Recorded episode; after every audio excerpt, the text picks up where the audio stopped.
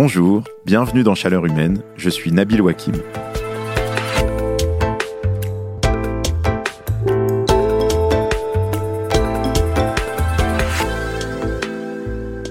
Quand on a grandi en ville comme moi, la sécheresse, c'est un concept assez lointain. Pendant longtemps, si je suis honnête avec moi-même, et à vrai dire avec vous, c'est un mot qui m'évoquait plutôt des romans de science-fiction comme Dune de Frank Herbert ou Sécheresse de J.G. Ballard. Ou, si je suis vraiment complètement honnête, le film Mad Max. Mais si, vous savez, ce film où des humains survivent sur une planète complètement desséchée en se livrant à une intense et stupide guerre des gangs. Et puis, il y a dix ans, je suis tombé amoureux. Et grâce à celle qui allait devenir mon épouse, j'ai découvert un des plus beaux endroits de France, le sud de la Corrèze. J'y ai passé un été chez mon beau-père berger. Cette année-là, le sol était tellement sec qu'il était impossible de planter des piquets pour installer les clôtures pour les brebis. Et l'herbe avait tellement brûlé qu'il a fallu faire venir du foin dans la région depuis l'autre bout de la France par train spécial pour pouvoir nourrir les bêtes. Bon, je dois bien reconnaître qu'à l'époque, j'avais trouvé ça un peu romantique, comme dans la chanson de Dalida, Le jour où la pluie viendra. Surtout, je croyais que c'était un événement exceptionnel qui n'arrivait qu'une fois dans la vie d'un éleveur. Mais depuis, j'ai dû me rendre à l'évidence les sécheresses sont devenues de plus en plus présentes dans nos vies, de plus en plus visibles aussi. Et c'est pas prêt de s'arrêter. Cet été 2022 en est une nouvelle illustration. Depuis la mi-juin, plus du tiers de la France est concerné par des restrictions d'utilisation de l'eau, dans le sud-est, mais aussi dans toute une partie de l'ouest de la France, de Nantes à Poitiers. Et on n'est même pas encore arrivé au plus chaud de l'été.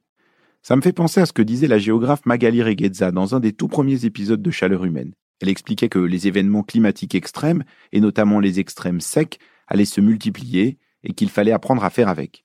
Mais ça, est-ce que ça veut dire qu'on est condamné à de longues périodes de sécheresse chaque année? Surtout, je me demande si les outils qu'on utilise pour faire face à ce manque d'eau sont efficaces.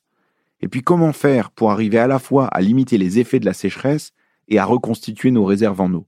C'est de tout cela dont j'aimerais vous parler aujourd'hui dans Chaleur humaine. Florence Abetz est hydroclimatologue et directrice de recherche au CNRS. Elle est spécialiste de la ressource en eau en France et notamment des nappes souterraines. Et je suis ravi de la recevoir dans le studio de Chaleur Humaine pour le dernier épisode de cette première saison.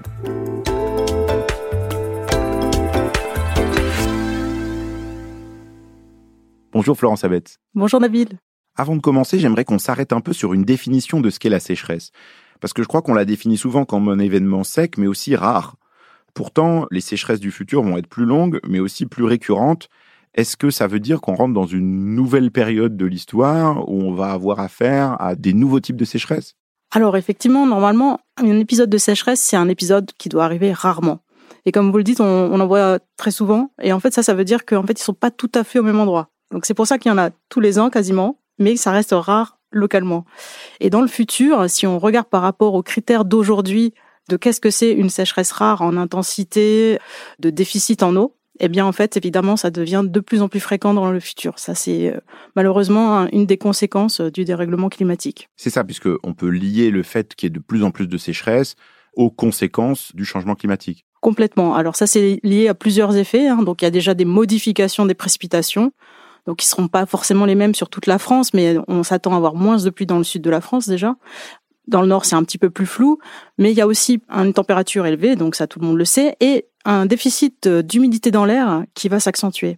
Et ça, ça veut dire que finalement la demande évaporative de l'atmosphère, c'est-à-dire que finalement l'atmosphère, il a besoin de, prendre plus d'eau du sol, et du coup l'eau, euh, même s'il y a de l'eau dans le sol, elle va s'évaporer plus vite, elle va être perdue pour la végétation. Et du coup, eh bien, on va avoir plus longtemps des périodes euh, avec un manque d'eau dans les sols et dans les rivières et dans les nappes. Parce qu'on en a déjà connu des sécheresses en France après-guerre. Euh, vous me parliez d'une sécheresse en 1949, il y a une grande sécheresse en 76. Euh, dans les familles d'agriculteurs, c'est une mémoire euh, qui existe. Qu'est-ce qui est différent entre ces sécheresses des années précédentes et puis celles qu'on connaît maintenant? Alors effectivement, dans, dans les sécheresses qu'on a connues, disons, dans les 50 dernières années, ça va être quand même des sécheresses relativement courtes, c'est-à-dire finalement sur pas tellement plus ou quelques mois, par exemple pour 2003. La sécheresse de 49, justement, c'est une sécheresse assez emblématique parce qu'en fait, c'est une sécheresse qui a duré longtemps, plutôt 46-49. Et c'est vraiment ce type de sécheresse qu'on s'attend à voir dans le futur. C'est-à-dire des sécheresses qui vont durer plus longtemps, des déficits qui vont durer plus longtemps et qui vont mettre à mal, en fait, aussi euh, les moyens qu'aujourd'hui on a pour, a priori, se préserver de ces sécheresses plus courtes qu'on connaît aujourd'hui. Mais alors, justement, ce qui change, euh, et ça je crois que c'est intéressant, c'est que c'est pas simplement le fait qu'on peut avoir des sécheresses longues, c'est aussi que la société, elle a changé et que notre manière de nous comporter vis-à-vis euh, des événements climatiques, elle est plus la même parce que euh, bah, nos usages de l'eau ne sont plus les mêmes que ceux qu'on avait en 1949. Quelles sont les conséquences qu'il y a aujourd'hui? Qu'est-ce qui se passe quand on a une sécheresse longue qui s'annonce? Quand on a une année particulièrement difficile comme maintenant en 2022, quelles en sont les principales conséquences? C'est sûr que notre société a énormément évolué hein, concernant euh, tout un tas de secteurs et concernant l'eau, eh bien en 49 il n'y avait pas l'eau potable chez les gens, donc euh, par exemple ça c'est une différence notable. Aujourd'hui, si on n'a pas de l'eau potable, euh, enfin l'eau au robinet, on a tout plein d'activités qui sont vraiment impactées. Malheureusement, ça arrive quand même régulièrement, à peu près tous les ans dans certaines villes ou, ou carrément départements, mais c'est très très impactant pour les gens, pour les industries, et donc on se rend bien compte que si on devait revivre un épisode comme 46-49, les impacts sociaux et économiques seraient vraiment brutaux. Et c'est un petit peu ce qu'on voit, par exemple, euh, un espèce de d'illustration de ce que ça pourrait être dans le futur, c'est ce qui se passe un petit peu en ce moment en Californie. On voit qu'ils vivent des sécheresses longues où tout euh, finalement leur réservoir euh, se vide avec des impacts très forts sur euh, la production d'électricité, sur l'irrigation et sur le fonctionnement des villes. Et en fait, nous, ce qu'on anticipe, c'est que on risque de connaître un petit peu la même chose que ce qui se passe aujourd'hui un petit peu plus loin, parce qu'en fait, dans le cadre du dérèglement climatique, notre région, qui est euh, le sud de l'Europe, euh, l'ensemble de la Méditerranée, et la région Golfe du Mexique, Californie, sont deux régions qui sont marquées par ce qu'on appelle un hotspot sec. Ça veut dire qu'on va connaître des épisodes secs beaucoup plus euh, intenses que dans le passé. Si on déplie un peu ce que vous disiez sur les, conséquences, vous parliez de conséquences sur les industries, notamment la production d'électricité, de conséquences pour euh, l'irrigation, pour l'agriculture, de conséquences pour les villes. Est-ce qu'on peut détailler un peu ça? Qu'est-ce que ça veut dire par exemple pour les villes? Parce qu'on voit bien qu'il y a déjà eu euh, certaines villes qui étaient à la limite de la coupure d'eau. Qu'est-ce qui se passe dans une ville quand on, coupe l'eau euh, Qu'est-ce qu'on fait? On importe de l'eau par camion-citerne, on achète des milliers de bouteilles d'eau en plastique? Aujourd'hui, c'est déjà arrivé hein, d'avoir des ruptures euh, d'alimentation en eau potable, donc plus d'eau au robinet. Alors en fait, c'est pas tout à fait toujours le cas, c'est-à-dire que certains endroits, ils ont réussi à réalimenter des châteaux d'eau, ce qui fait que les gens avaient quand même de l'eau au robinet, ils se sont pas vraiment rendus compte, euh, mais ça veut dire beaucoup beaucoup de camions qui viennent réalimenter les châteaux d'eau. Et d'autres fois, ça a été vraiment euh, plus d'eau, c'est que des bouteilles. Et donc là, ça veut dire un point important, c'est tout ce qui est sanitaire finalement. C'est-à-dire vous avez plus d'eau dans les toilettes, vous pouvez pas prendre la douche comme d'habitude. Très souvent, c'est quand même associé à la fois à un déficit en eau et une dégradation de la qualité de cette eau qui fait qu'elle est plus potabilisable et qu'elle n'est plus, euh, enfin, elle n'a plus les, les, qualités, ne peut plus être transmise.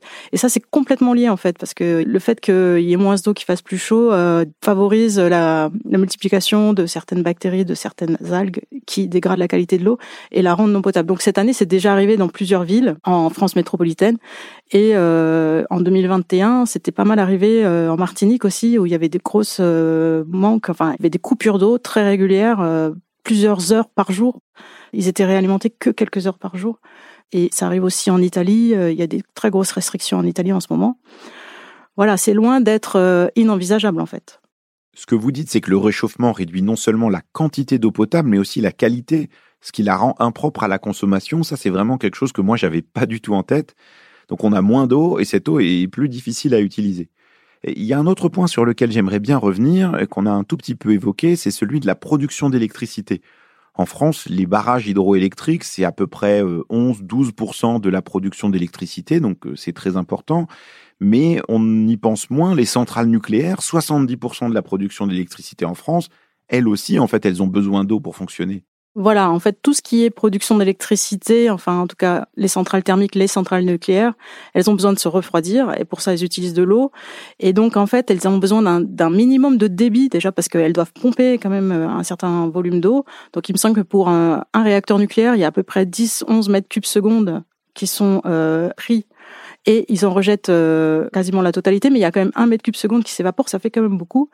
Et donc il y a une contrainte de minimum de débit à avoir pour que euh, les, les, pompes de ces centrales nucléaires puissent euh, prélever cette eau. Et puis il y a un deuxième effet, c'est un effet de température, c'est-à-dire que comme évidemment ça va pour refroidir une centrale thermique, ben l'eau rejetée est plus chaude et euh, en fait on peut pas rejeter euh, de l'eau bouillante évidemment dans la rivière. Vous imaginez bien, on n'est pas là pour cuire les poissons. Donc euh, du coup il y a une norme sur la température de l'eau et cette norme elle est souvent dépassée et donc en ce moment il y a, ça arrive assez régulièrement que les centrales nucléaires ne peuvent pas rejeter cette eau et donc sont obligés d'éteindre les réacteurs. L'autre point que vous évoquiez, c'est les conséquences que ça a sur euh, l'agriculture, sur l'irrigation. Ça, je crois que c'est un point qui est, qui est vraiment important. Est-ce que là, on peut rappeler un peu euh, les ordres de grandeur, c'est-à-dire dans les usages de l'eau, l'irrigation, ça compte pour euh, combien en France de, de l'eau qu'on consomme? Alors effectivement, l'eau d'irrigation, c'est en volume, c'est peut-être 9% euh, peut-être de la ressource en eau totale euh, en France. Donc pour moi, ressource en eau, c'est la partie de l'eau qui peut s'écouler. Mais le problème, c'est déjà que c'est concentré dans le temps, et puis que de toute façon, euh, ces 9%, ils sont sur une toute petite surface en fait agricole. La surface agricole qui est irriguée, c'est à peine 6%. Je crois que c'est monté à 8% récemment en fait de, la totalité. Donc ça veut dire qu'en fait c'est quelque chose qui peut pas être généralisé à l'ensemble de l'agriculture en France. Si on, vous voyez 6% finalement consomme 9% de la ressource en eau, on voit bien que ça ne va pas pouvoir euh, se multiplier. Donc ça veut dire qu'il faut de toute façon avoir une agriculture qui continue à être capable de produire sans irrigation. Juste pour bien comprendre, ça veut dire qu'en fait c'est 9% de la ressource en eau qui est utilisé pour 6 à 8% des surfaces cultivées. C'est-à-dire que la majorité de l'agriculture en France, elle n'utilise pas de système d'irrigation massif. Exactement, voilà, c'est ça. Et évidemment, là où on a besoin d'eau d'irrigation, bah, c'est souvent euh, dans des zones assez favorables à l'agriculture, donc plutôt chaudes quand même, ensoleillées, mais en général qui disposent d'un accès à l'eau, c'est-à-dire qui sont souvent à l'aval de zones de montagne. Donc ça a été le cas évidemment de la Provence, euh, avec le canal de Provence notamment, et puis de, du sud-ouest de la France avec euh, avec les Pyrénées qui quand même permettent d'irriguer euh, ces régions. Et aujourd'hui, on voit qu'il y a des développements en fait d'irrigation dans des zones où finalement il y a déjà euh, peu de ressources en eau et donc euh, déjà des limitations et donc un risque assez accru que ça mène en fait finalement à une impasse.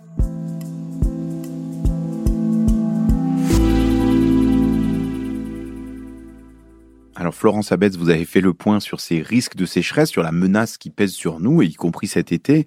Euh, j'aimerais qu'on revienne sur ce qu'on fait aujourd'hui pour faire face à la sécheresse. Mais avant, euh, est-ce qu'on peut s'arrêter un peu sur cette question des ordres de grandeur? Parce qu'on a parlé euh, d'irrigation, mais en fait l'agriculture, elle utilise près de la moitié de l'eau dont on dispose au total. Ensuite, il y a la question du refroidissement des centrales électriques, ça c'est environ 30% de l'eau qui est utilisée, et l'eau potable, c'est environ 20% de notre utilisation de l'eau.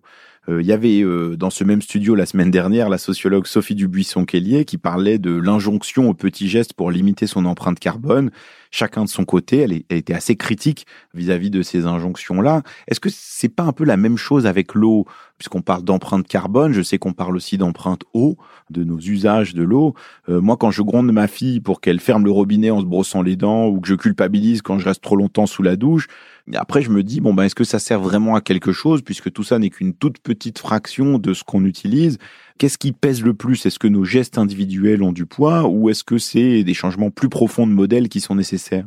En vérité, je pense que les deux comptent, mais pas forcément à la même échelle de temps et pas forcément, euh, disons, les petits gestes, ils sont d'autant plus importants en période de déficit mais en fait, euh, voilà, il y a une spécificité sur euh, l'eau, c'est que c'est un flux l'eau, hein, ça s'écoule. Et quand on dérive de l'eau, par exemple, euh, pour la faire couler à un endroit à un autre, donc typiquement l'eau du robinet, elle va rejoindre le milieu à plus tard.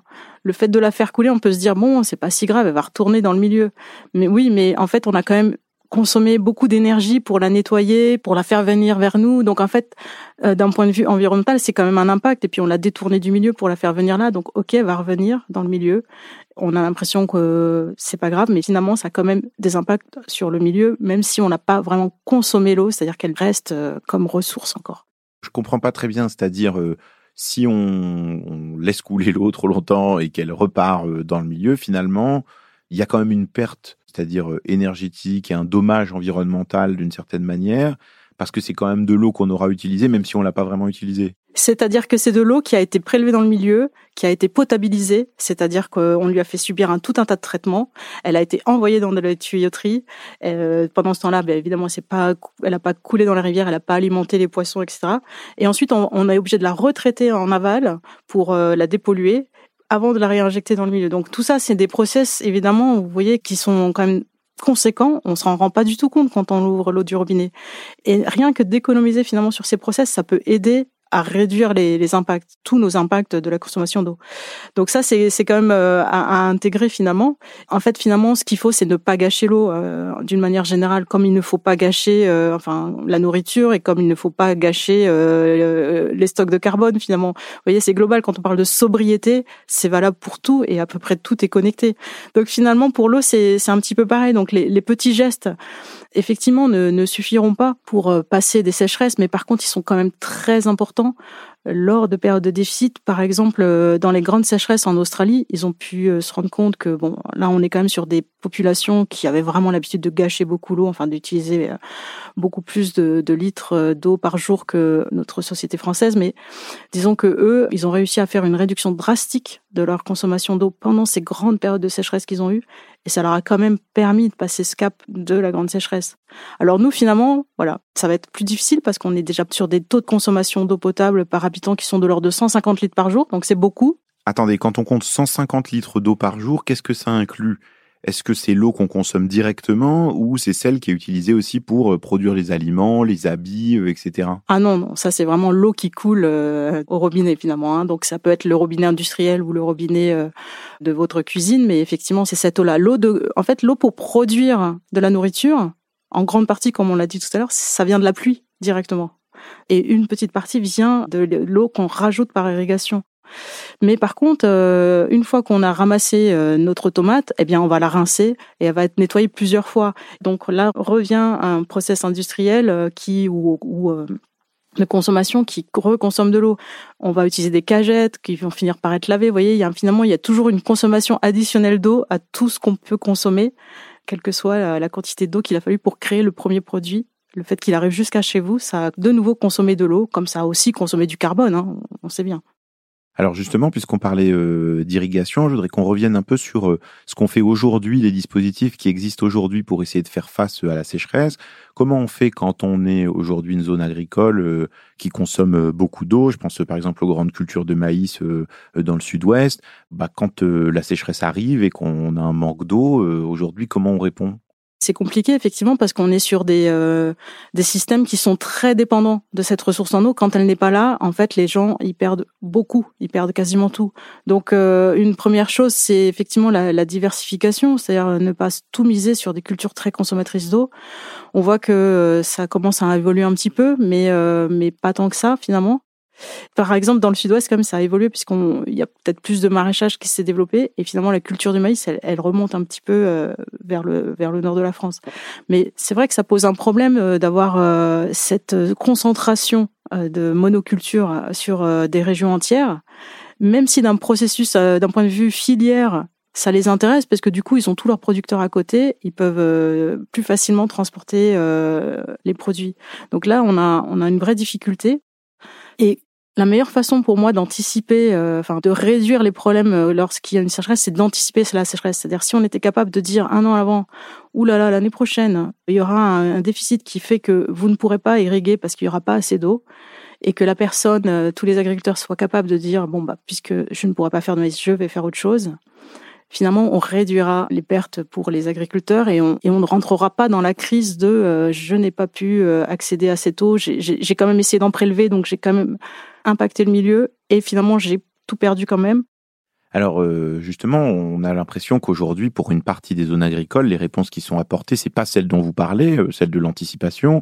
Euh, il y a eu plusieurs cas, par exemple, de conflits autour de l'usage de l'eau. Je pense notamment dans le Poitou, autour de ces bassines, donc des, réservoirs à ciel ouvert d'eau qui ont été mis en place par des agriculteurs. On comprend bien la logique, c'est de se dire bon bah je me mets de l'autre côté pour pouvoir l'utiliser plus tard. Ça suscite des contestations aussi de la part d'élus locaux ou de, euh, de mouvements écologistes. Est-ce que vous pouvez nous expliquer pourquoi certains pensent que c'est une bonne et d'autres une mauvaise solution de stocker l'eau de cette manière-là? C'est vrai que c'est une région où il y a beaucoup de tensions. En fait, ce qui se passe, c'est que c'est une région où il y avait un déficit en eau régulier, enfin des arrêtés sécheresse quasiment tous les ans, parce qu'il y avait trop de pompage dans les rivières et dans les nappes. On était déjà dans une situation où ça faisait dix ans qu'il y avait des problèmes. Donc, pour essayer de régler ce problème de déficit actuel, la solution qui a été euh, trouvée, ça a été de dire, euh, bon, on pompe tous en même temps en été, ça crée un problème, donc on va arrêter de faire ça et on va prélever en partie en hiver. Comme c'est le cas en général dans les retenues, hein, finalement, ils prélèvent en hiver. Et on va prélever en hiver, comme ça, on va réduire nos prélèvements en été. Donc, en fait, avec ces bassines, l'idée, c'était de régler un problème actuel. Je décale un petit peu mes prélèvements et donc j'ai moins de pression en été si on considérait que le climat était constant, finalement, c'est peut-être une solution qui était euh, raisonnable. Donc finalement, ça, c'est une solution qui peut être pertinente. on voit que ça partait d'une bonne intention. Ça part d'une bonne euh, intention. D'organiser euh, l'usage de l'eau d'une manière plus rationnelle. Voilà. Donc ça, c'est pas idiot. Mais en même temps, est-ce que c'est valable toujours dans un climat qui change? Est-ce que du fait que demain, la demande en eau, si on garde les mêmes pratiques, ne va pas cesser d'augmenter est-ce que cette solution, elle est toujours pertinente? Donc en fait, on se retrouve dans un espèce de conflit cognitif. Euh, cette solution, elle est adaptée pour euh, une situation où le climat est stable. Est-ce qu'elle est dans un climat où il n'est pas stable? C'est pas du tout gagné. En même temps, il nous reste beaucoup d'incertitudes. Enfin, on peut anticiper que ce ne sera pas une solution parce qu'on sait que la solution du stockage d'eau, qui a été multipliée dans un tas de pays, conduit à des impasses. C'est-à-dire que finalement, on devient de plus en plus dépendant d'une ressource qui se raréfie, ce qui donne des pressions, ce qui impose euh, finalement euh, aux, élus de décider de créer de nouveaux stockages et c'est un espèce de cercle vicieux, ce que certains appellent plutôt verrouillage technique.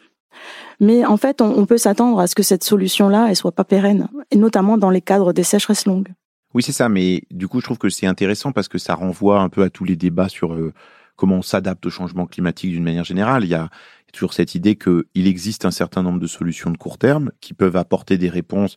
Et là, on imagine bien que pour des agriculteurs, bah, en fait, euh, des agriculteurs qui n'ont pas forcément euh, énormément de revenus et dont toute la vie dépend de leur capacité à produire et à vendre, bon, bah, si on leur propose une solution à court terme, ils vont la prendre, tandis que les solutions à long terme, bah, elles demandent souvent plus d'investissement, que les pouvoirs publics s'en mêlent, que on mette en œuvre des choses, qu'on ait plus de capacité à anticiper et que les gens y croient aussi. Et ça, c'est pas toujours évident.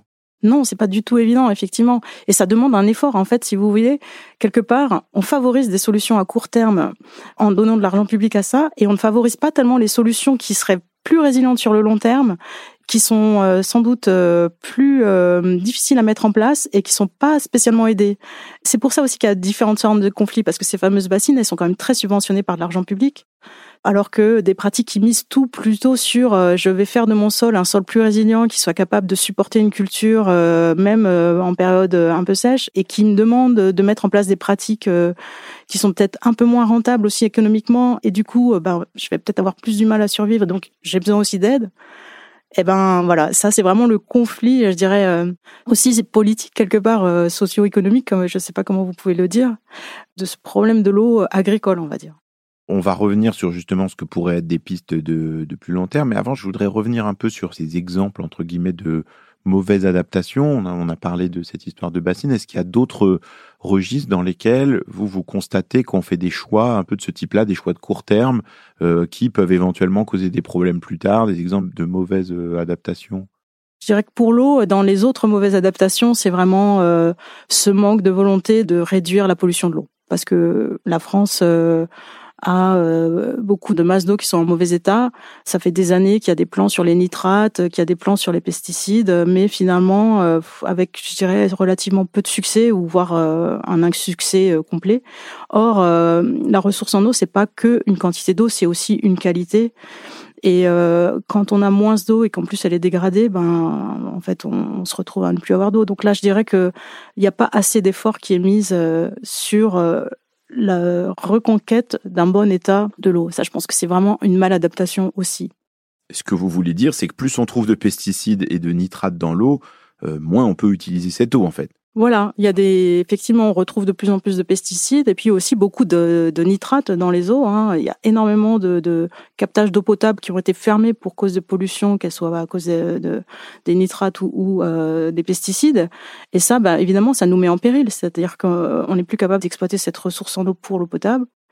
Et en fait, ça demande quand même des efforts conséquents pour réduire euh, ces intrants, en tout cas en, azote, parce que malgré une bonne volonté, euh, ben voilà, il faut mettre en place euh, des solutions sans doute un petit peu en rupture par rapport à l'agriculture conventionnelle. Et ça, c'est sans doute compliqué à faire, mais il faut y aller vraiment parce que maintenant, je dirais, la situation ne fait que s'aggraver.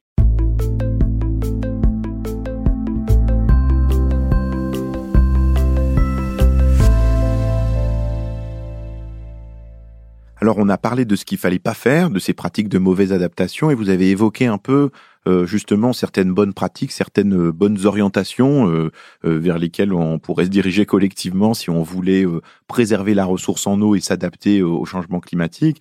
J'aimerais bien qu'on s'arrête là-dessus. On a parlé des, pratiques agricoles. Est-ce que vous pouvez nous détailler un peu justement quelles seraient des pratiques agricoles qui préserveraient ou permettraient de mieux utiliser la ressource en eau? Déjà, finalement, les, pratiques agricoles qui sont favorables au cycle de l'eau, c'est celles qui permettent finalement d'avoir meilleur usage de l'eau dans le sol lui-même. Hein, donc c'est beaucoup sur le sol parce que finalement l'eau de pluie, euh, si elle peut rester un petit peu dans les sols plutôt que de s'écouler en, surface et créer des, des ruissellements, des inondations euh, avec de l'érosion du sol, eh ben si elle arrive à rester dans les sols, à s'infiltrer vers les nappes et à alimenter en eau finalement la plante qui est dessus, eh ben là on, on est vraiment gagnant.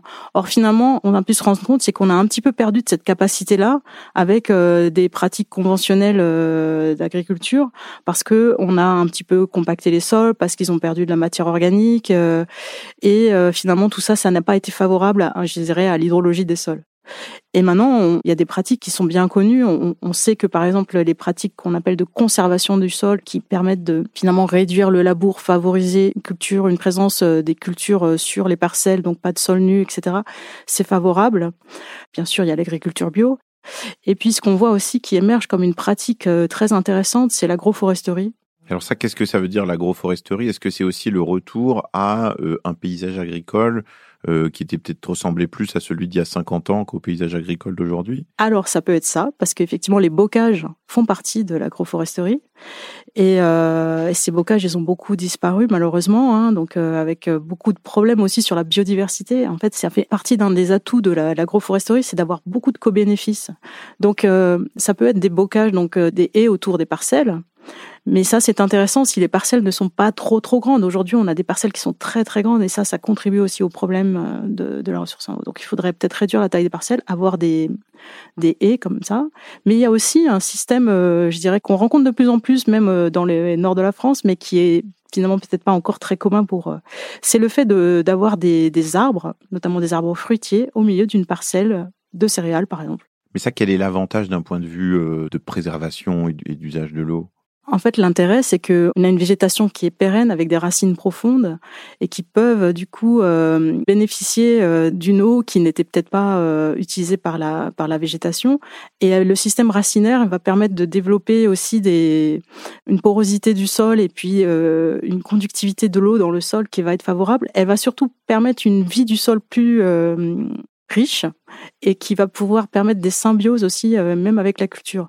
Alors ça, c'est d'un point de vue sol, mais il y a aussi le fait que euh, ces arbres, euh, ils vont apporter une litière qui va pouvoir générer un humus. Il va y avoir le fait qu'il va y avoir un peu d'ombre portée, qui peut être intéressante dans les périodes de, de canicule, un obstacle au vent qui va permettre de réduire l'évaporation. Donc il y a plusieurs effets, à la fois sur le sol et sur le microclimat plus sur la biodiversité, il va y avoir plus d'animaux et du coup euh, d'animaux qui vont pouvoir aller nuire aux ravageurs des cultures. Ça, c'est aussi bénéfique. Mais on, on, voit bien quand même que dans ce que vous décrivez, c'est un modèle qui est à l'opposé, euh, on parlait tout à l'heure des grandes cultures de maïs euh, dans le sud-ouest. Bon, bah, c'est pas ça. Euh, là, on veut avoir des parcelles très grandes pour pouvoir produire beaucoup. et d'une certaine manière, c'est aussi ces pratiques-là qui ont été encouragées par les dispositifs de, de, politique publique, par la politique agricole commune, etc. Et les agriculteurs d'une certaine manière, on le comprend bien. Il y, a, un tiers des agriculteurs qui touchent moins de 350 euros par mois. Bon, bah, ils vont là où il y a des cultures qui sont euh, euh, les plus rémunératrices euh, et qui leur permettent d'avoir des moyens de subsistance. Donc, c'est vrai que cette idée-là de changer les modèles agricoles pour, y compris pouvoir continuer à faire de l'agriculture plus tard, ça implique quand même de construire des trajectoires, peut-être avec les agriculteurs, avec les pouvoirs publics. Est-ce que ça, ça existe? Est-ce qu'il y a des endroits dans lesquels ce travail-là commence à être mené? Oui, alors vous avez raison. Hein, sans aide de, clairement de la PAC euh, pour ce genre d'agriculture, euh, ça va être très très difficile à s'implanter. Il y a quand même déjà beaucoup de, je dirais, de, gens qui se sont mis à l'agroforesterie. Hein. Donc juste pour dire, on peut vraiment faire un champ de blé avec des arbres. Hein.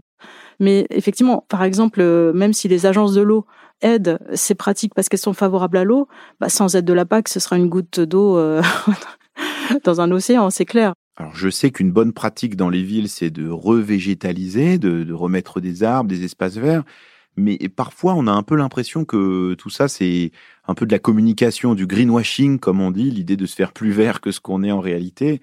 Euh, ma collègue Emeline Kazi, euh, qui est journaliste au Monde, a récemment écrit un article dans le journal qui montre que beaucoup de villes plantent des arbres par-ci par-là, mais qu'en fait, ça n'a pas beaucoup d'impact, que c'est un peu de l'affichage.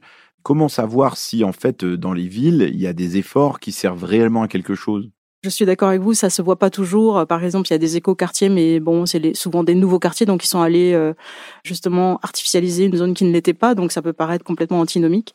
Mais il y a quand même moyen d'améliorer la situation des villes. Et, là-dessus, je citerai la ville de Douai, qui s'est vraiment euh, complètement investi là-dedans et qui a mis en place même des, euh, des démonstrateurs pour que les, autres communes puissent voir. Et donc, euh, en fait, oui, il faut, il faut vraiment désimperméabiliser, c'est très important, et réduire l'artificialisation des sols, c'est-à-dire arrêter de continuer à artificialiser. Il y a un objectif dans la loi qui est le zéro artificialisation nette. Bon, on voit bien qu'on on en est loin, mais en vérité, il faudrait un zéro artificialisation brute, parce que il faut arrêter de prendre des terres qui sont actuellement pas artificialisées pour construire dessus, même si finalement on va détruire peut-être une, une zone commerciale, mais que le sol il sera complètement détruit et donc on n'en fera rien. Donc il faut vraiment euh, complètement changer de mode de, de, vision. On sait bien là qu'il y a un enjeu euh, qui dépasse euh, vraiment l'individu, c'est vraiment la collectivité, la région qui doit s'investir là-dessus, mais c'est vraiment très important d'y arriver. Là, on revient sur ce que vous, vous disiez déjà au début sur euh, cet enjeu-là de sobriété, sur le fait aussi de, de changer de logique, puisque ça veut dire qu'on dit, bon, bah, on, on arrête d'une certaine manière euh, d'installer, euh, oui, euh, des zones commerciales, des bâtiments, des bâtiments publics, des immeubles de bureaux, etc., sur un certain nombre de territoires sur lesquels, bon, bah, il avait, il y avait rien, même si parfois on détruit, on va pas forcément reconstruire. Et ça, effectivement, c'est une logique qui est pas toujours facile à, à prendre en compte. Et c'est intéressant, je trouve, que vous disiez ça parce qu'on n'y pense pas souvent du point de vue de l'eau. Euh, on y pense à d'autres égards, sur les enjeux de, euh, de, biodiversité, sur les enjeux de carbone, mais en fait, euh, c'est intéressant de voir que ça s'applique aussi bien aux enjeux de sécheresse et, d'usage de l'eau. On a commencé cet entretien sur ce qu'on faisait de, de pas bien, on a parlé de ce qu'on pouvait faire de, de mieux. Vous, vous regardez ces sujets-là depuis longtemps. Est-ce que vous gardez quand même une forme d'espoir sur le fait qu'on y arrive, ou est-ce que à certains matins, vous vous dites, bon, ben, en fait, euh, tout est fichu, euh, on va dans le mur? Je suis euh, raisonnablement optimiste, on va dire.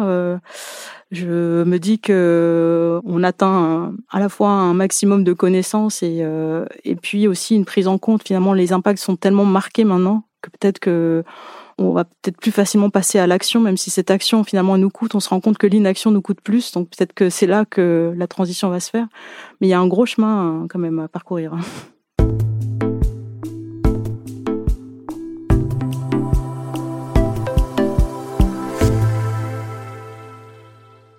Est-ce que euh, vous qui êtes spécialiste de l'eau, on imagine que souvent les gens vous demandent des conseils pour économiser de l'eau ou pour avoir des bons comportements euh, de ce point de vue-là. Si, Quand ils vous demandent des conseils, qu'est-ce que vous leur conseillez?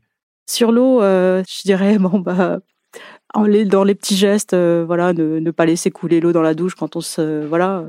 Mais mais c'est pas tellement cela moi que je, je marquerai le plus. Effectivement, faut faire attention plus à ce qu'on consomme, d'où d'où ça vient.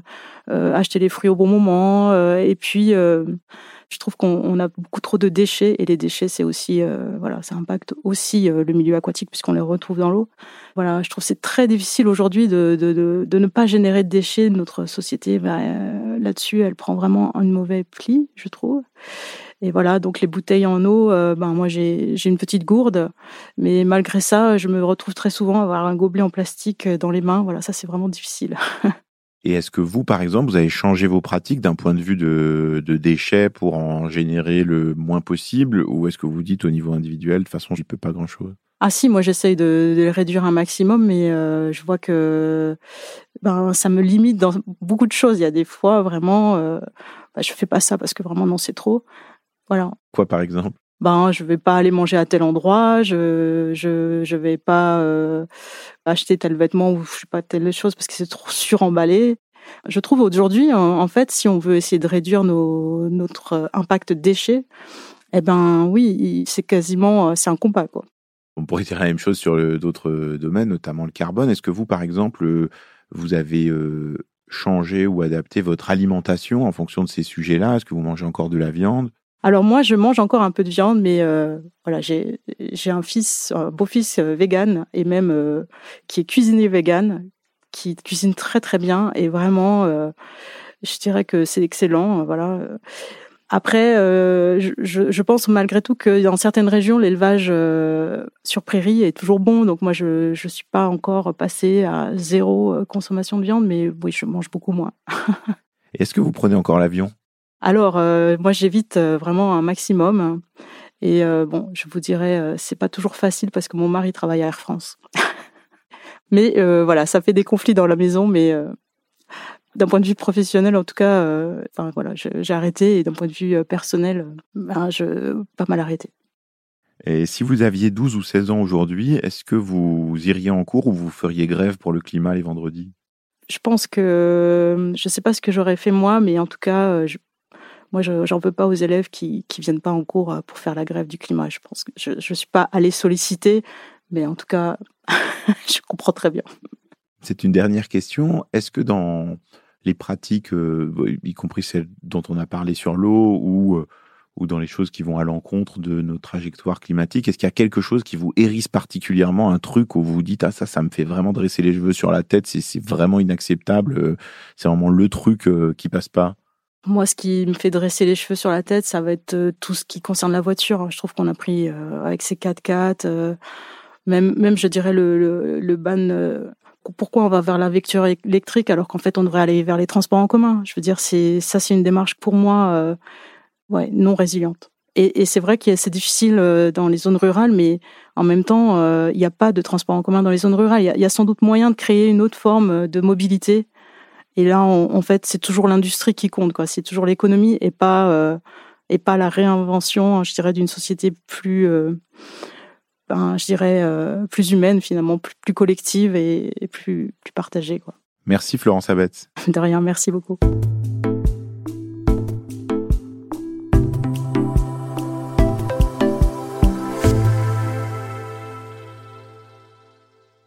J'ai appris beaucoup de choses de cette conversation avec Florence Abès. Je dois bien être honnête et dire que pour moi, les enjeux de l'eau et de la sécheresse, c'était pas des questions que je maîtrisais très bien. Je savais que le réchauffement était un problème pour nos ressources en eau, pour la quantité d'eau dont on dispose, mais j'avais pas compris qu'il menaçait aussi la qualité de l'eau, qu'on aurait moins d'eau potable disponible. Et si on ajoute à ça la pollution liée aux pesticides et aux nitrates, on voit bien qu'il y a là un sujet majeur. Elle dit aussi que pour préserver l'eau, nos gestes individuels, ça compte. Et ça, ça rappellera des souvenirs à celles et ceux qui ont écouté l'épisode de la semaine dernière avec Sophie Dubuisson-Kellier sur le poids des gestes individuels. Mais elle précise bien que c'est dans les moments de tension, comme par exemple cet été que nous sommes en train de vivre, que ces gestes de sobriété, de changement de comportement, ils ont un impact très fort. J'ai aussi été frappé par ce qu'elle disait sur la question de l'irrigation. 9% de notre ressource en eau est utilisée pour irriguer seulement une toute petite partie des terres agricoles. Ça veut dire que dans un monde qui se réchauffe, on ne pourra pas continuer à utiliser les mêmes méthodes. Ce qui explique bien aussi Florence Abetz, c'est que la tentation, c'est d'avoir recours à des solutions de court terme, comme ces stockages d'eau à grande échelle, les bassines dans le Poitou, ou justement euh, les méthodes d'irrigation intensive. Parce que ça coûte moins cher là tout de suite que de changer toutes nos pratiques agricoles. Et ça, ça montre que les politiques publiques sont souvent mal orientées. L'argent n'est pas mis sur des solutions de long terme, il est mis là où on trouve des solutions de court terme et où on évite d'avoir des problèmes politiques ou des explosions sociales. C'est là où j'ai plus de mal à comprendre comment faire. Les pratiques agricoles dont parle Florence Abet, celles qui protègent l'eau, la biodiversité, qui produisent moins de carbone, euh, comme par exemple l'agriculture biologique ou l'agroforesterie dont elle parle, euh, l'agriculture de conservation des sols, eh ben ça demande plus d'argent, plus de soutien public et aussi plus de personnes, plus d'emplois. Et ça, j'ai un peu du mal à voir comment on fait, parce que quand on regarde, trouver aujourd'hui des centaines de milliers de personnes qui sont prêtes à aller travailler dans les champs, eh ben c'est pas forcément très simple. D'autant qu'on voit qu'il y a déjà de nombreux agriculteurs qui sont en train de partir à la retraite et qui ont du mal à être remplacés. Et ça, ça rejoint une interrogation que j'ai depuis longtemps sur les emplois à créer dans la transition. C'est un sujet sur lequel j'aimerais beaucoup revenir dès la rentrée de septembre pour la saison 2 de Chaleur humaine.